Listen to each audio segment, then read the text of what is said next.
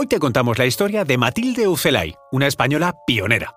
Fue nuestra primera licenciada en arquitectura en 1936. Mujer brillante en sus estudios y exquisita en su profesión, iba a la obra vistiendo de valenciaga. Pero bueno, eso es apenas un detalle de la que llegó a Premio Nacional de Arquitectura tras una interesantísima biografía no exenta de dificultades. Las mujeres han participado en la arquitectura de manera activa durante siglos, pero el reconocimiento y los títulos profesionales no llegaron hasta el siglo XIX. Mary Louisa Page fue la primera mujer en obtener el título de arquitectura en Estados Unidos y fue en 1878 por la Universidad de Illinois.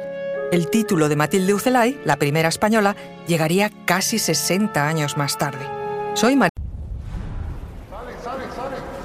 Conoce mejor al equipo que protege nuestras costas. Alerta en el mar. El jueves a las 10 un nuevo episodio en National Geographic. Soy José Rubio, historiadora y escritora. Y yo soy Luis Quevedo, divulgador científico. Y esto es Despierta tu curiosidad, un podcast diario sobre historias insólitas de National Geographic. Y recuerda, más curiosidades en el canal de National Geographic y en Disney Plus. Podemos decir que de casta le vino al galgo, porque Matilde Ucelay pudo ser una pionera en sus estudios gracias a un ambiente familiar propicio a las modernidades. Nació en Madrid en 1912. Su padre era el abogado Enrique Ucelay. Su madre, Pura Maortúa, era una mujer moderna, gran amiga de Federico García Lorca y miembro del mítico Liceum Club Femenino.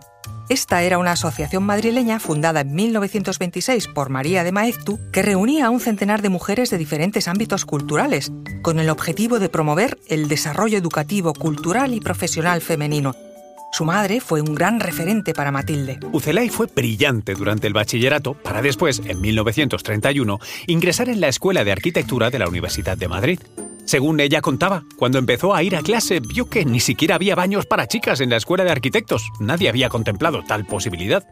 Se tituló con 23 años, acelerando sus estudios y comprimiendo tres cursos en un solo año, lo que la convirtió en la primera española y también la más joven en obtener el título de arquitecto. Era julio de 1936, apenas unos días antes del estallido de la Guerra Civil Española. Por eso sus compañeros de clase pudieron todavía hacerle una fiesta de homenaje por el título universitario, en esa fiesta estuvo el arquitecto Amos Salvador Carreras, que había sido ministro de Gobernación, así como otras importantes figuras de la arquitectura de la época.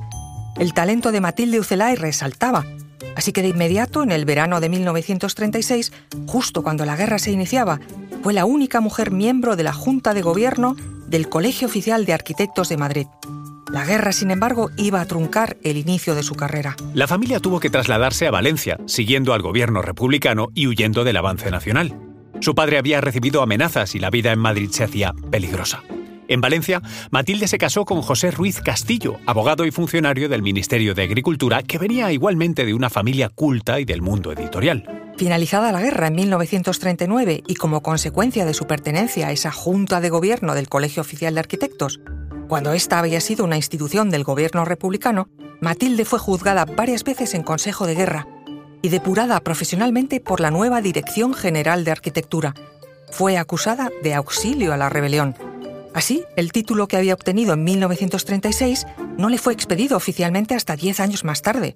Fue condenada en 1942 a inhabilitación perpetua para cargos públicos, cinco años de inactividad profesional y una multa considerable de 30.000 pesetas. Pero Matilde no se arredró ante las dificultades. Montó un estudio de arquitectura en su propia casa, donde trabajó con mucha determinación.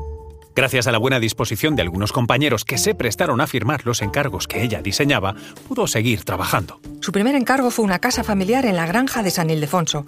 Como todos sus primeros encargos, no llevaba su firma, pero a partir de ahí se especializó en arquitectura residencial de calidad grandes mansiones situadas en las mejores zonas de Madrid, donde tuvo una amplia clientela entre la alta burguesía. Sus casas destacaron siempre por el amor al detalle, la atención a la vida de las personas que debían habitarlas y el compromiso de dar la mejor respuesta arquitectónica a las necesidades de cada cliente y, sobre todo, clienta pues muchos de sus encargos le llegaron de mujeres que pusieron el nombre de familia a sus casas. Aún hoy pueden verse la casa Oswald, la casa Bernstein, la casa Marichalar, la casa de Ortegas Potorno o la casa de Simón Ortega, entre otras. Matilde Ucelay desarrolló su carrera durante cuatro décadas y estuvo en activo hasta casi los 80 años.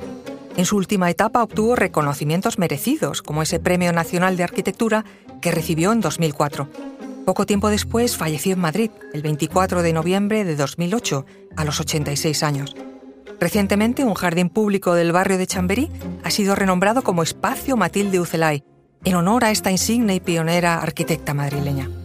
Disfruta de más historias de mujeres en este podcast, en el canal National Geographic y en Disney Plus.